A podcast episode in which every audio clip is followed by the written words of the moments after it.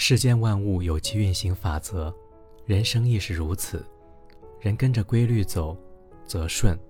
所谓顺应天道，顺其自然。人若是无视规律，则逆，自然弯路重重，坎坎坷坷。以下九大定律帮助你理清社会规则，更好地掌握自己的命运。两分钟定律：当你想做一件事，一定要在两分钟之内去做，否则这件事你可能就会拖延很久，甚至不想去做。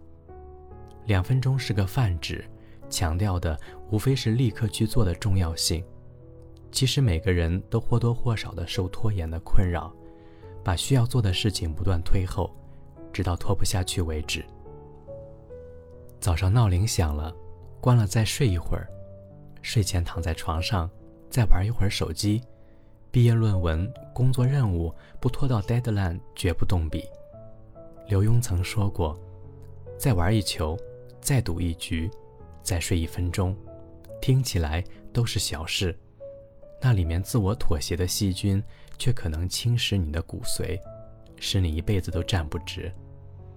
拖延和懒惰让我们丧失信心和斗志。”而只有立即行动起来，才能得到自己想要的人生。法国大文学家维克多·雨果也曾是一个重度拖延患者。为了能让自己立即行动，他一旦产生创作灵感，就吩咐管家把他的衣服藏到外面去，然后自己裹个毯子反锁在房间里，并吩咐谁也不能来打扰。这样没有衣服也没办法出门了。只好安心写作。人生的很多事情没有 deadline，所以当你想做什么事情，就赶紧去做吧。无论是锻炼身体、学习技能，还是去看望家人、探访老友，只有善于行动的人，才能把握自己的人生。方圆定律：有缘无方则不利，有方无缘则碰壁。一个人如果太有棱角，就容易招惹事端，如果太过圆滑，就会让人想要远离。因此，做人要懂点方圆之道，可方可圆，见机行事。《红楼梦》中，薛宝钗算是最得人心的一个，她为人处事的方式正是迎合了方圆之道。知道贾母牙口不好，便故意点一些软食。王夫人为金钗投井的事自责。他三两句提几话，便让人宽了心。昼烟贫寒，他暗中体贴接济。薛宝钗知道，作为一个寄居在贾府的外人，如果一味的做个老好人，并不能得到他人的尊重。对于复杂的人情往来，他有自己的原则和脾气，虽不招惹别人，却也不让别人欺负到自己头上。他拥有一颗方圆处事的玲珑之心。正应了书中的那句经典：“世事洞明皆学问，人情练达即文章。”一个人想要在复杂的社会中游刃有余，要有自己的原则和底线，也就是方。与此同时，更要有权宜变通的能力，是为圆。做人不可太方太圆，亦不可不方不圆，在方中安身。在圆中悟道，在方中做人，在圆中归真，方圆并济，方可诸事顺遂，达到人生的至高境界。在乎定律，你越在乎的东西，越容易失去；内心越是渴求，往往越容易失手。这就是在乎定律。在一场赌局中，有人拿一块石头下注，因为不在乎。所以赌得潇洒自如，而如果拿一块黄金下注，心里往往容易犯嘀咕，精神过度紧张，结局可想而知。世间的大部分失败，不过是败给了“在乎”二字。因为太在乎，所以放不下；因为太渴求，所以惊慌失措。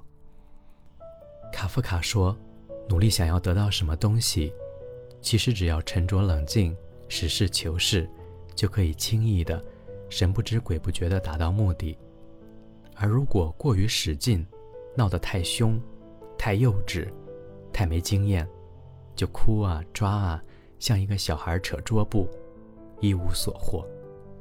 只不过把桌子上的好东西都扯到地上，永远也得不到了。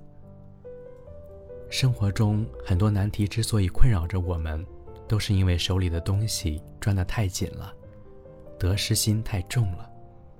不在乎，并不意味着两手一摊无所作为，而是一种豁达而明智的人生态度。得之坦然，失之泰然，随性而行，随遇而安，让紧绷的神经松弛下来。当你放下的那一刻，你才能真正的无所畏惧。事情自然会往好的方向发展。口水定律：当你红得让人流口水时，关于你的口水就会多起来，这就是口水定律。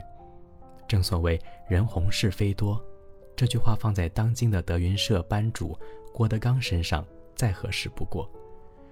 德云社作为相声团体，从门可罗雀到现在一票难求。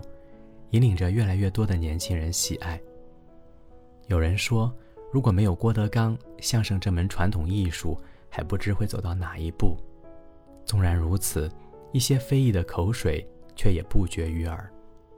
北大一位教授曾公开贬低郭德纲，他就是一个泡沫，没几天就完了。还有很多相声界的同行认为郭德纲的东西都是三俗，给传统文化丢脸。他的徒弟在台上调侃着说道：“吃一口唐僧肉，长生不老；骂一句郭德纲，大红大紫。”面对这些非议，郭德纲的微博评论从来不关，也不会回骂。他说：“有心要冤枉和栽赃你的人，无论你说什么，他们都能找到机会倒插一刀。你只能置之不理，用实力证明自己，堵住他们的嘴。是非在己。”毁誉由人，得失不论，无愧于心。我们没有办法改变别人的思想，与其活在别人的嘴里，不如走好自己的路，做好自己的事。相关定律：这个世界上的每一件事情之间都有一定的联系，所以想要解决某个难题，最好从其他相关的地方入手，而不只是专注在一个困难点上。相关定律告诉我们，凡事要学会多个角度看待问题，找到现象背后的本质。宋国有个卖酒的人，酿制的酒香味醇厚，做生意厚道诚实，但酒却越卖越少。时间一长，酒都变酸了，也没人来买，这让卖酒的人感到很头痛。他去请教一位老者，想知道自己的酒究竟哪里出了问题。这位老者沉吟片刻，继而说道：“你的酒确实没有什么问题，但你养的那条狗实在太凶猛了。人们害怕狗咬，谁还敢去买你的酒啊？”由于事物间的普遍联系，卖酒和狗看似独立的两件事，竟在相互作用和影响。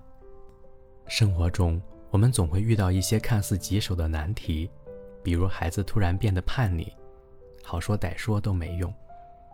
那家长应该思考的是，孩子受委屈了还是挨欺负了，甚至是他关注的流浪狗是不是找到了等等。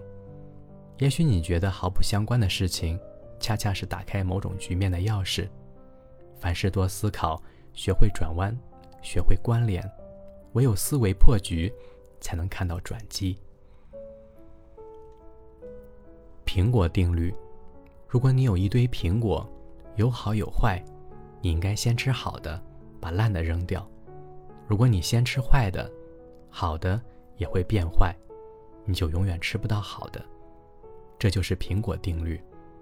苹果定律告诉我们，人必须善于取舍，要记住，永远先做你生命中最重要的事。一九九零年，乔布斯受邀到斯坦福大学演讲，当时劳伦·鲍威尔。被一个同学拉去现场听，因为迟到没了位置坐，他们就坐在第一排预留嘉宾的位置。乔布斯看见劳伦后，被深深地吸引住了，便主动和他聊了几句。演讲结束后，乔布斯本来要赶往下一场商业会议，但他却犹豫了。他问自己：如果今天是人生的最后一天，我愿意开一场商业会议，还是和这个女人一起度过？于是他跑去问劳伦是否愿意共进晚餐。劳伦说好。一年后，二人结婚，相伴了一生。仔细想想，人生中有多少次机遇被我们错过，有多少重要的事被我们割舍？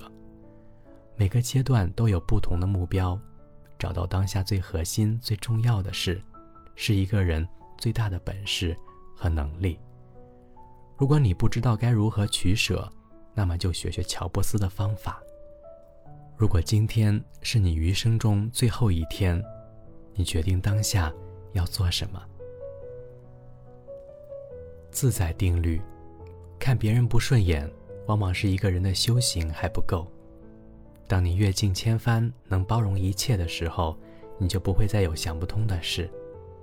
六祖坛经中说：“若真修道人，不见世间过。”意思是说，真正的修道之人。心思都在清净自身的习气上，而无暇理会人间的是非纷扰。战国时，鲁平公在国内推行仁政，重用的大臣是孟子的门徒乐正子。鲁平公打算偷偷和孟子会面，却撞见了心腹大臣臧苍。臧苍告诉鲁平公，孟子办母丧，甚于父丧，可见他并不守礼仪，您还是不去见他为好。乐正子把这件事告诉了孟子，孟子笑了笑说：“我不能见到鲁公，无非天意，不关臧苍的事啊。”臧苍以小人之心毁孟子名誉，让他失去了面见国君、推行儒道的机会。然而孟子却没有因此怨恨他，反而用宽容的心化解了此次干戈。当你一味地盯着他人的过错，就已经陷入了是非之中，成了烦恼情绪的奴隶。当你真正看淡世事纷扰，独守己心的时候，就正如木心说的那样，成觉世事皆可原谅了。这样的人生，谁说不逍遥自在呢？累积定律，很多人都曾梦想做一番大事业，其实天下并没有什么大事可做，有的。只是小事，一点点小事累积就成了大事。任何大的成就都是累积的结果，这就是累积定律。蒲松龄曾在自己家的道路旁开了一个茶馆，在此招待过路的行人。有趣的是，凡到此地喝茶的人都不收茶钱，而是要给蒲松龄讲一个故事，什么奇闻异事、风俗人情、人生经历。都可以讲述。蒲松龄拿着纸笔一一记下，就这样日复一日，年复一年，他积累了大量的素材，创作了经世之作《聊斋志异》。老子说：“合抱之木，生于毫末；千里之行，始于足下。”任何的成功都不会一蹴而就，只有在点滴中不断积累，才能实现人生的逆袭。如果你想升职加薪，就从认真完成手头的小任务开始；如果你想拥有一个好身材，就从少吃一顿油炸、慢跑一公里开始；如果你想有好的表达力和文笔，就从看一本书、写一篇文章开始。你想成为一个什么样的人，想过什么样的生活，其实都取决于你每一个看似不起眼的决定。任何事情，只要开始。就不晚，人生的路，每一步都算数。还记得最开始说的两分钟定律吗？做你想做的事，努力成为你想成为的人，就从现在开始行动吧。